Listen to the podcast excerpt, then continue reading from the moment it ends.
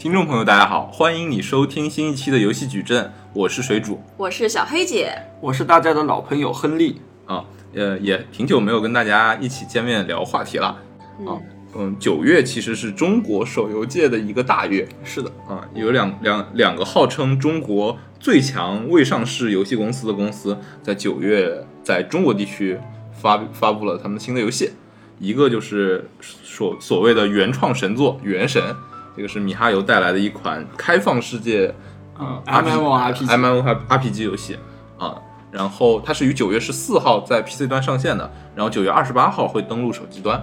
另外一款就是莉莉丝上线的 SLG 超强力作《万国觉醒万国觉》。醒可以说也是在海外拿下非常辉煌的战绩，然后回到了国内，就王者出口。转内销，是的出口转内销的典型。然后为什么它叫万国觉醒呢？等一会儿亨利老师也会做一个具体的介绍。嗯那我们先说一下《原神》吧。嗯，毕竟我们上一次节目也这个提前去跟大家探讨过《原神》曝光出的一些视频，还有内容，以及我们对于开放世界的一些理解。那它最近真实上线了之后，大家不知道有没有做一些什么体验？我先说吧。那其实《原神》我在它上线第一天我就大概先玩了一下，然后我的感觉是说，它跟我预想的一个就是手游大厂做的游戏不太一样，怎么说？因为它非常单机，在嗯在前面体验上在，前期很担就是某种意义上，我觉得它是真的，嗯，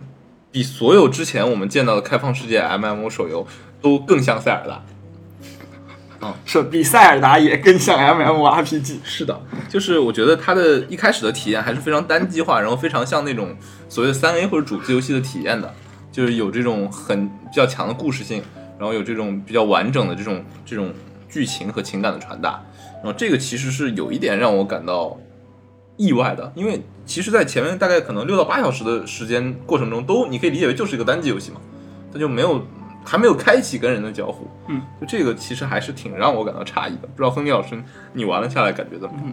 其嗯，其实水主讲的很多是偏正面的东西嘛。我自己玩下来的感验感受就是，首先因为我其实，呃，就之前节目有聊过，他说他借鉴的那些游戏基本上我都玩过。我自己的感觉就是，第一个玩原型就是，第一感觉就是它还是很像，就是确实它太像了，就是比如说它才开始有一个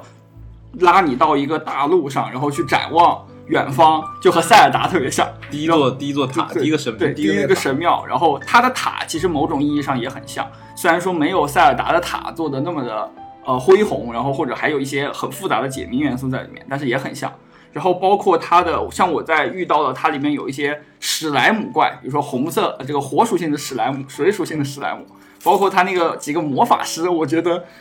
我有一瞬间我都觉得自己是不是这个走错了、进错了游戏，或者去到了异世界啊？这个可能是我自己玩下来不太好的点，但是好的点确实是，呃，像水煮说的，我觉得它是手中国手游的一个，或者说世界手游的一个很好的尝试吧。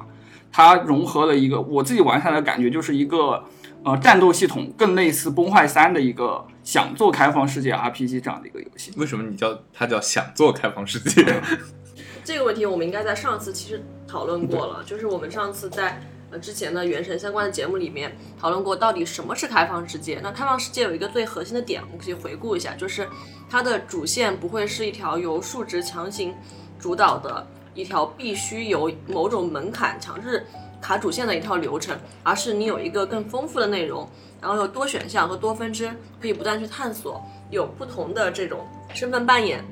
或者是剧情走向的这种，我们可能称它为开放世界。那开放世界的内容量，还有它的剧情设计，还有文本设计，啊、包括像呃塞尔达之前的一些关卡设计，其实都是非常多的。嗯，那么呃，原神其实像水主刚才所说的，在早期的时候，它有一个很广阔的平原，偏开放的这种场景，是会给你带来这种开放世界拟真的感受，并且它也致敬了塞尔达当中有些很关键的元素，比如说在一个自由开放世界当中一些元素的克制，甚至一些元素反应，嗯，有一些呃不同元素之间的这种叠加所带来的一些偶发的事件，这样会让你觉得你是在一个很拟真的、自由的、开放的世界当中的。然后除此之外呢，我们能够看到的就是它其实游戏世界里面也有很多的 NPC，你在在主线探索的时候，你是可以看到这些 NPC 的，所以你也会感觉仿佛后续你去跟这些 NPC 对话，它会像我们之前体验过的像呃开放世界，比如说 Horizon 啊这样的游戏，它会开启更多这样的剧情分支。嗯，所以这个可能是它很接近开放世界元素的一些点，但事实上，我们往后走，比如说刚才呃亨利老师说到的，就是它可能后面的战斗系统还是类似于像啊崩坏三一样，你还是要去刷刷刷刷刷，并且你的战斗体验也是无限接近于崩坏三的。是的，嗯，也是他们还在做他们熟悉的事情嘛，我觉得是安全的一张牌。就是在一个就是所谓的风险系数高的设定里找了几张安全牌嘛。对，或者说是他的目标就是他的最核心粉丝群体能够接受的一种战斗方式，然后尝试去融入所谓的元素互相克制这样的一个底层规则在里面吧。嗯，而且开放世界其实还有一个点就是，呃，相比于塞尔达之前的呃主角的数值体系，其实塞尔达只有装备嘛，而且它装备其实比较简单。然后我们刚进去，比如说在前十集的时候，你就可以看到原神相较相较于塞尔达加入了最中国式 MMO 传统的特征，就是它的角色养成的这个坑是非常深的。嗯，一个甚至说，甚至看起来仿佛它的这个系统的占坑位要比嗯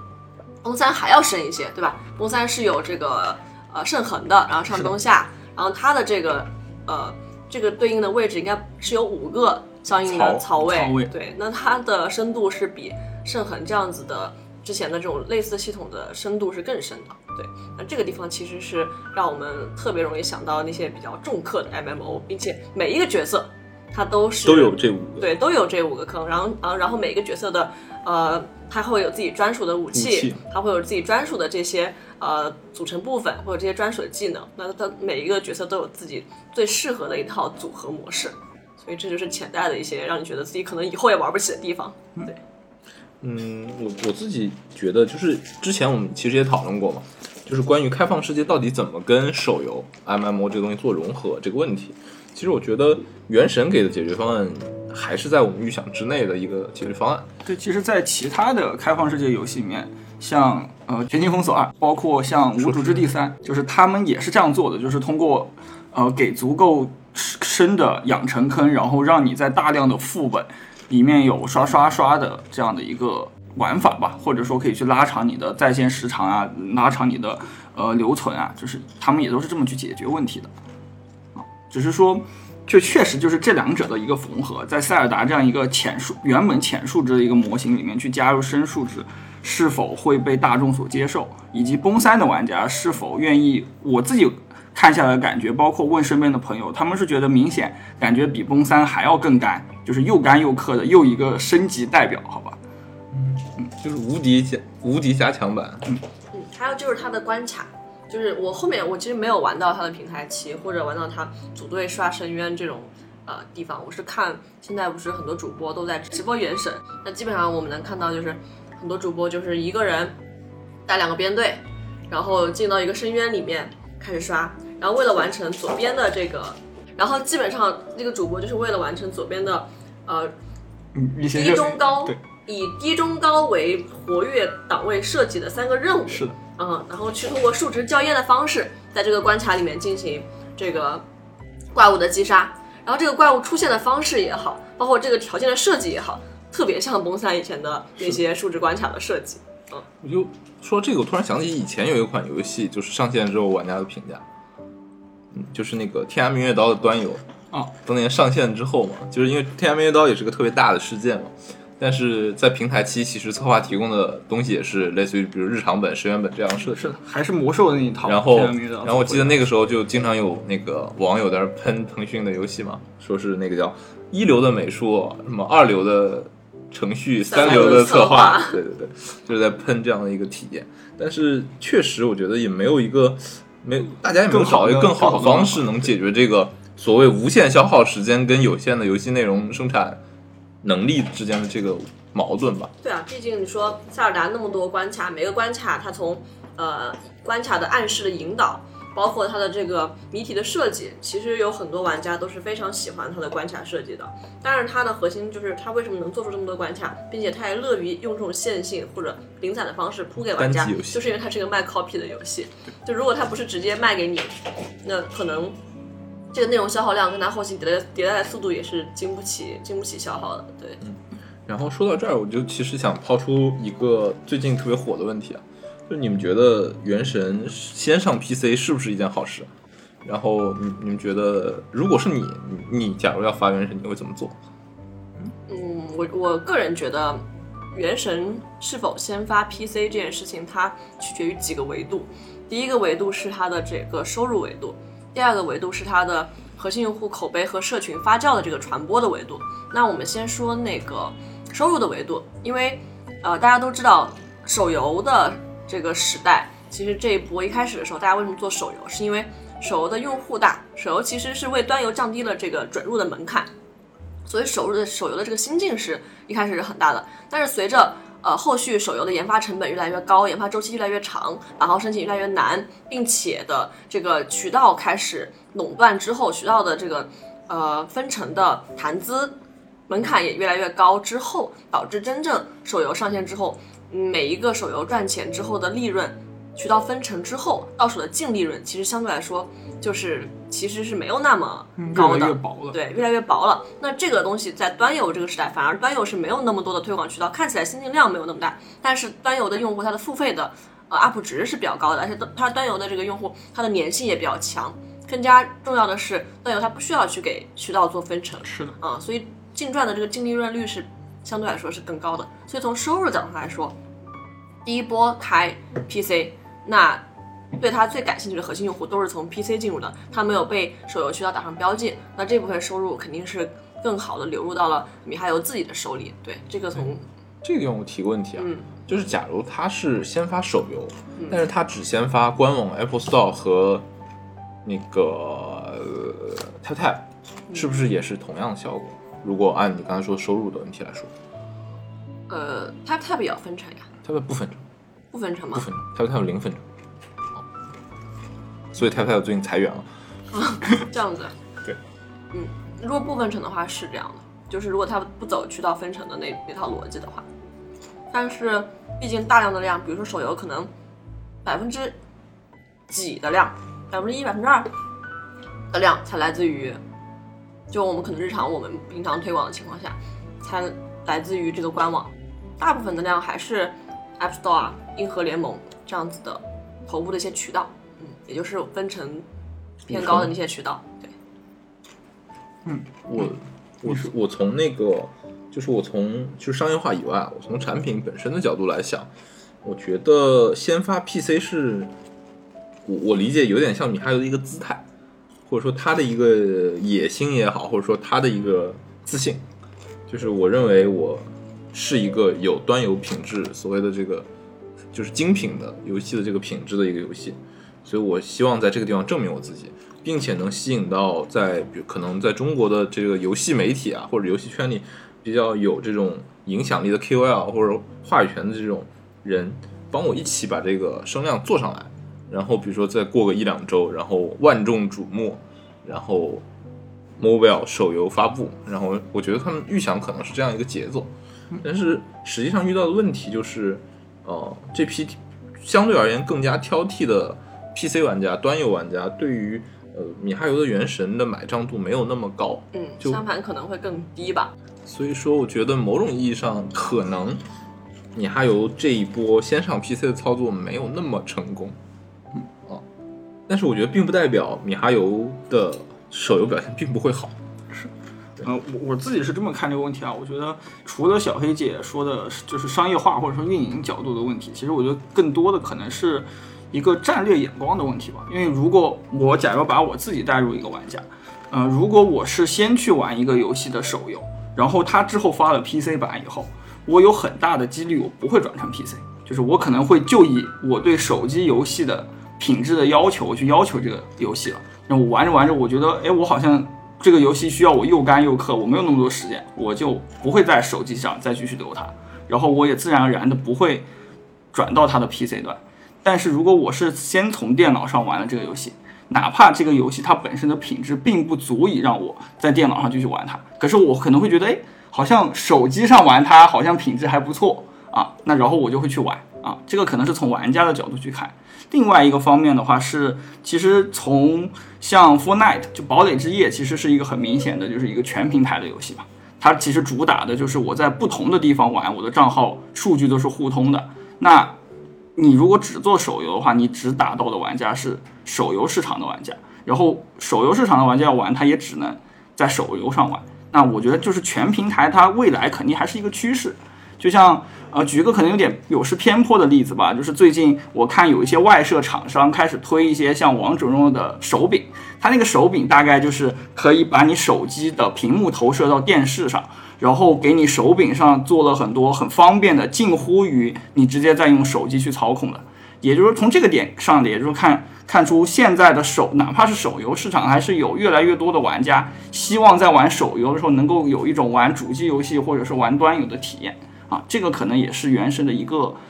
基于全平台化游戏的一个战略上的考虑吧。嗯，我我同意，未来可能一个趋势是所谓的多屏合一或者多端合一的。这种一种体验的方式吧，就是特别是对于这种游戏来说，因为我其实还想到一点，就是刚才你讲的，就是如果我把它这个游戏当做一个 PC 游戏或者端游大作来看，那对于手游玩家来说可能吸引力更大。那我想到这件事就对应有一个很有意思的事，就是呃，任天堂的 Switch 在发售的时候，他自己给自己的包装没有说自己是个掌机，它的包装叫做便携式主机，叫 Portable。那个什么，我忘怎么说的那个具体的那个词，就意思是说，我是拿一个主机的价格在卖一个可以当掌机玩的游戏机。是，那为什么要这么说呢？是因为如果你是一个掌机，那这个市场对你的定价应该是一九九到二九九美元；如果你是个主机，大家认为这个定价应该是三九九到四九九美元。然后它叫便携式主机，它卖二九九美元，你会觉得它很便宜。嗯嗯。呃，我觉得可能还额外还有一点，可能是小黑姐刚刚就是少说了的第二点，就是在于传播上。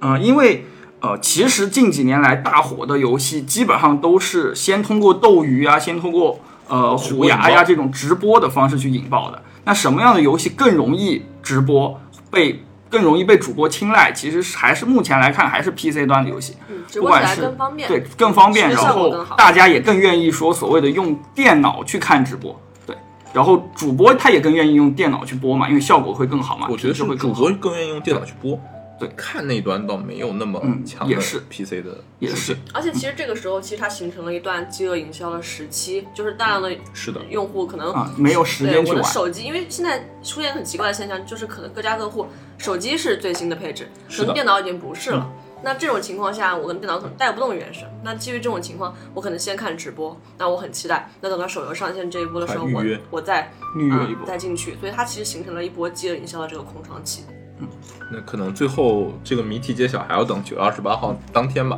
我觉得可能又是一波。我觉得新进量肯定是不用愁的啊，新进肯定是不用愁。之前网上有爆出数据说，原神第一天 PC 的新进量都有五百万，五百万，五百万。那是很恐怖的，在 PC 因为因为现在手游首日的新技能到五百万的都很少，何况是 PC，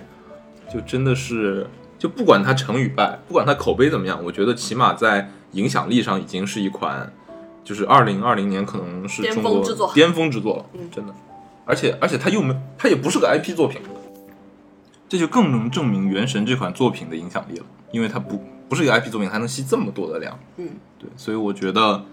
呃，在手游发布之后，可能会真的成为一款现象级的产品。嗯，我觉得短期内确实会像水主说的，就是它的心境应该不会有问题，它的次流、七流可能也不会出太大问题。嗯，现在据我所知，可能我比较担心的一个点就是它的长线留存的问题，因为像我也采访了身边很多之前玩崩坏三的，或者是会玩一些其他二次元游戏的呃玩家，他们都跟我表示说，不太愿意在原神这款作品里面。就是留存太长时间，可能他们更多享受的还是原来开放世界那种，就是呃各种探索，然后各种去解谜，然后各种去找材料的过程。嗯，然后回到刷刷刷以后，可能他们还是更习惯像崩三这样更明确的。呃，更副本式的这样的一个游戏吧，这个可能会是我自己的一个担心。而且最明确的就是，虽然说第一波的吸量是不担心的，但这一波的吸量里面其实基本上掺杂了它的目标用户及它的非目标用户，所以很明确的就是，它的非目标用户进去尝鲜之后，一定会快速流流失走的，因为这批用户可能只是想看一下原神到来的品质是什么样子。毕竟是个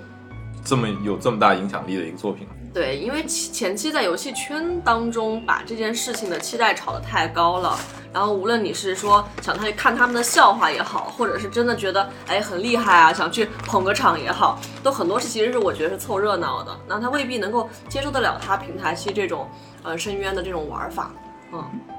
我觉得更多的还是期待吧，就是因为《原神》也确实是国内首款上线的，在这个方面做探索的啊游戏。像在过往的游戏里面，其实开放世界都会面临一个线上模式怎么做的困局。然后我自己呃认知里面做的蛮好的一个，可能也就是 GT Online 了。对，然后 GT Online 它能做的方方式，其实也就是它通过大量的呃新的资源去不断的吸引你，你想买新的车，想买新的豪宅。然后去促使你在那个世界里不停的刷各种什么抢银行的副本，但是它还是会出现一个疲态期，还是一个资源消耗。对，还是一个资源消耗。然后在开放世界游戏里，可能就会有一些变化吧，但具体怎么做，可能要大家之后一起再关注，然后再探讨了。我突然想到一个很有意思的点，就是模拟人生算不算开放世界？嗯，理论上来说可以算，可以把它当可以算。如果这么说的话，它有很多的分支，无限可能，没有一个明确的目标，你想怎么样？模拟就怎么样？但商业化怎么做呢？卖房房卖家具的皮肤，卖对 卖家具的外观，卖阿瓦塔，对卖宠物，卖宝宝，卖宝宝过分了，贩卖人口这个属于。还有就是，我觉得就比如说，呃，你还是需要去收集，比如说呃，Minecraft 算不算开放世界？嗯，我觉得 Minecraft 它就是沙盒编辑器，啊对，它是编辑器，然后模拟人生它还是更偏。就是模拟经营，它还是不像 RPG 那样说的，就是有我也还是有明确的主线和支线。然后其实主要是支线和支主线这种游戏，就总会有消耗殆尽的一天。就是怎么去填填充你在推主线或者是你卡机之外的那些内容，是一个比较关键的一个命题。嗯，不管怎么说，我觉得《原神》还是一个有开创性的一个一个作品吧，并且我觉得米哈游这家厂商应该还是会在《原神》这个作品里获得。他付出的这个回报的，我目前啊，就从目前情况来看，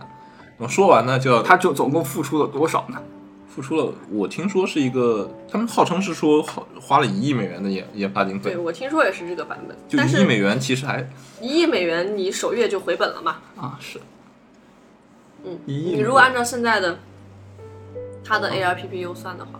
那应该确实好像可以，毕竟不分成。不分成，没有 IP，什么都好说。说完了这个，其实就回过头来说另外一款九月上线的大作，嗯，就是一款完全相反的作品，又是成熟的品类，又是这个这个在海外验证过的验证过的，又是熟悉的商业化模式，啊，就是《万国觉醒》。然后这款游戏，呃，我知道今天亨利老师也玩了一把，充了多少钱？感觉如何？我就也才入坑吧，然后。啊，我就首充了个六块，然后搞了个曹操，然后我就去查攻略了，然后分享给大家一个特别搞笑的事情，就是我在查攻略的过程中，第一想到的就是去贴吧嘛，然后因为贴吧已经有很多国际服的玩家已经在支招了，然后我就看见有个帖子。然后他就介绍了，因为众所周知，在 SLG 游戏里面，其实玩家是有明确分层的嘛，就是玩家自己也知道，比如说我是一个种田号，我是一个所谓的中中间力量，我是一个这个冲锋号，或者我是一个这个所谓的顶 R 号。他们有个特别搞笑的点，就是他说怎么样算是一个大 R 玩，就是顶顶 R 玩家或者超 R 玩家，他说就是微氪八万起步，大概也就充个二十万到三十万吧。然后他又剖析什么样算一个中阿玩家，微氪八万起步，大概充个十万到二十万吧。然后他又说怎么做一个小阿玩家，微氪八万起步，真的只用微氪八万。然后我就觉得那一刻我就被劝退了，好吧？就确实有一点，呃，是目前我或者说是大众的财力很难支持，或者我不太愿意投那么多钱，投到一个所谓的游戏里面去的一个品类。这一瞬间我就知道他们为什么叫万国觉醒了。因为只需要一万美元，可以。但但其实，但是美元已经贬值了，现在应该是 一点五万国觉醒。啊，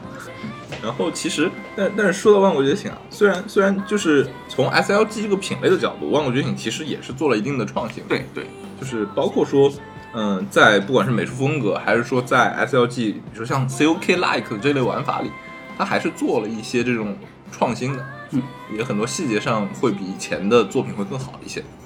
我觉得首先它的品质我玩下来，我觉得是过关的，就不管是画质呀，还是它的各方面的一些系统啊，都还是 OK 的。然后只是说它所面临的这个市场，因为近几年或者说近一年的 SLG 其实是被率土 like 类的游戏所抢占的。所谓的率土 like 就是它没有战略版，啊，对《三国志战略版》以及《率土之滨》，就是它没有，首先它没有很明确的 VIP 系统啊，就是大的 SLG 品类其实可以分成所谓的 COK like 和率土 like 嘛。像 COK like 就是它有很明确的 VIP 限制，然后它的所有建筑、所有的兵、所有的行军，它都是可以元宝加速的。然后，但是像在率土这一系里面，其实它很多它是更偏卡牌化的，它更注重的还是你的卡牌的养成以及你在真正国战那个方面的一些博弈吧，呃，资源上的运营啊，就是这可能是目前 SLG 盘子里面的两两块两个大方向。然后万国觉醒它很显然更是偏 COK 类的，就是看它能够抢得到，首先是吸到多少 COK 类的游戏的玩家，可能它主要会冲击的就是呃乱世王者呀、COK 啊，包括红色警戒啊之类的，就是喜欢喜欢 Pay to Win 的玩家我，我觉得可能乱装者稍微会好一点，嗯，后后是乱世王会好一点者是竖屏游戏，对对 稍稍微好一是点，还是有一会会些差异吧好一点。。嗯，然后其次就是说，它这个，呃，这个再分享一个点啊，就是万国觉醒里面有一个很独特、很独特的东西，叫做它可以，呃，叫做押宝，就是押是就是从上往下压的那个押，宝就是城堡的宝。它那个玩法大概是，就是它会给你一个限定等级，比如说你。呃，我具体没有太了解啊，但是它具体就是，比如说你城城堡等级在十五级以下的时候，你可以不停的去探索地图攒资源，然后这个时候它会给你一个功能，叫做你可以把你的这个城堡和你的所在的所有的资源挪到其他服务器去。对，所以说它就衍生了一种玩法，叫做在有很多老人在老区结盟，然后互相不打仗，然后在这个老区攒资源，然后共同约定去一个新区去打，呃，去开辟新的未来吧。我觉得这个是我见到蛮有趣的一个点。听起来有点像以前《梦幻西游》的卡六十九。对对对，就是它是一个进化形态的一个呃滚服的方式，就是它还是不停在滚服，但是它给被滚的那些玩家，除了呃除了这个合合区之外，多了一种选择。我觉得这个东西还蛮蛮有意思的。嗯，然后说到说到 COK 啊，其实 最吸引我或者最让我觉得有意思的不是它的游戏，而是它的之前的营销。啊，嗯，就是 COK 这次其实请到了两波代言人来做嘛，一波是这个邓紫棋，啊，我也不知道为什么要请邓紫棋来代言 COK，可能，听起来完全完全没有理由。但是不是可能一些比较年龄稍大一些的这个男性用户比较有钱的，是比较喜欢邓紫棋这样的歌手的？那你作为年龄稍大一点的男性用户，你喜欢邓紫棋吗？我觉得唱歌唱的还行，但是没有那你会为邓紫棋充钱吗？不会，那不就完了？但 是说不定说不定别人会呢。我觉得肯定他们还是做过市场调研吧，应该还是要看。我觉得他们应该也做过，但是我其实我我确实邓紫棋。吸量呢，也许有有可能啊有可能啊，有可能啊。有可能。然后，然后另外请到一批，我觉得就非常牛逼，就真的是抓到了所谓大龄男性用户的那个那个点，你知道吗？铁齿铜牙纪晓岚是吧？然后他们还有个一分钟的那个宣传视频，你看了吗？什么何大人，啊，包括他，包括凯撒军队来攻打朕的城池了，何大人啊！包括他进入游戏以后，就是他张国立配音国际版是张国立配音嘛，然后他的那个配音的。呃，就原文其实是《文明六》里面的原文，就是从什么什么到什么什么，从什么什么到什么什么。从水下的第一个文什么什么文明我来找找看到什么什么什么，您已经历许托。对，就是这个，我不知道是应该是付过版权费的吧？这个你你你你你发一下，我朗读一遍：再现文明荣光的旅程将从这里开始，从石器时代的刀耕火种，到伟大城市的辉煌崛起，您可以来谱写独一无二的历史。您会与忠心耿耿的麾下一同征服世界，还是展现旷世谋略，成为众人钦佩的领导者？您会积极探索世界而化身开拓先驱，还是默默耕耘，为国民奉献自己的力量？时间会证明一切，呃，见证一切。伟大的文明将从今天扬帆起航。来自世界各地的传奇统帅正在等待着您的征召。我觉得特别的像那种就是中二中年喜欢的喜欢的词。是的，就还蛮有意思的，就是，嗯，就是我觉得是目标用户很明确的一款游戏吧。关键这批目标用户已经已经接受了各各个这种游戏的洗礼了。嗯，哎，包括那个就是就是莉莉丝之前请那个谁，请那个 UZI 代言剑人远征也是把我秀到了。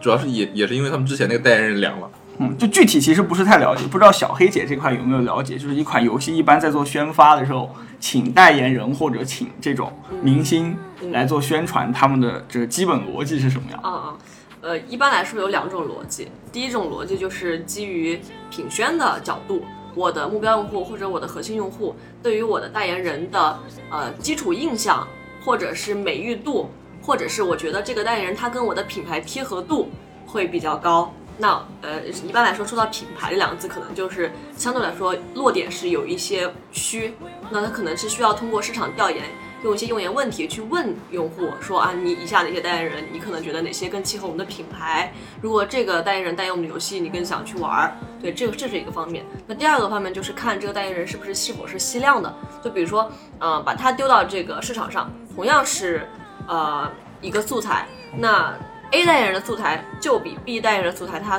更加容易让人有点击的欲望。那么同时投出去的时候，呃，无论是投它视频也好，或者投它的这个平面也好，啊、它的整体的呃用户购买的成本都会比较低，买量成本会比较低。那用户进入之后的付费的这个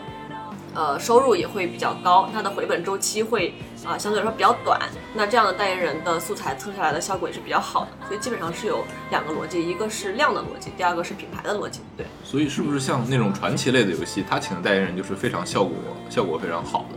嗯，我觉得一方面可能他们测过确实吸量好，就吸他们的目标用户，比如说大龄大龄的，或者是成龙大哥成呃龙大哥，比较有成龙大有有钱的，有一些家国情怀的这种，呃，可能想要赤赤诚沙场的这种。呃，第二种是呃，可能确实，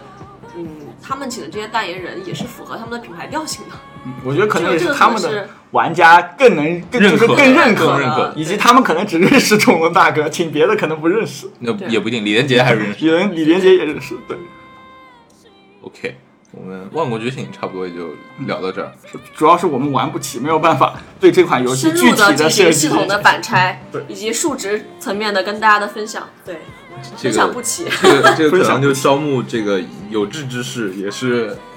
大方之家来与我们分享了。对或者说是把号借我玩两天也可以。好，那今天我们的节目就到这里，嗯，感谢大家的收听。嗯，我们下期再见。拜拜。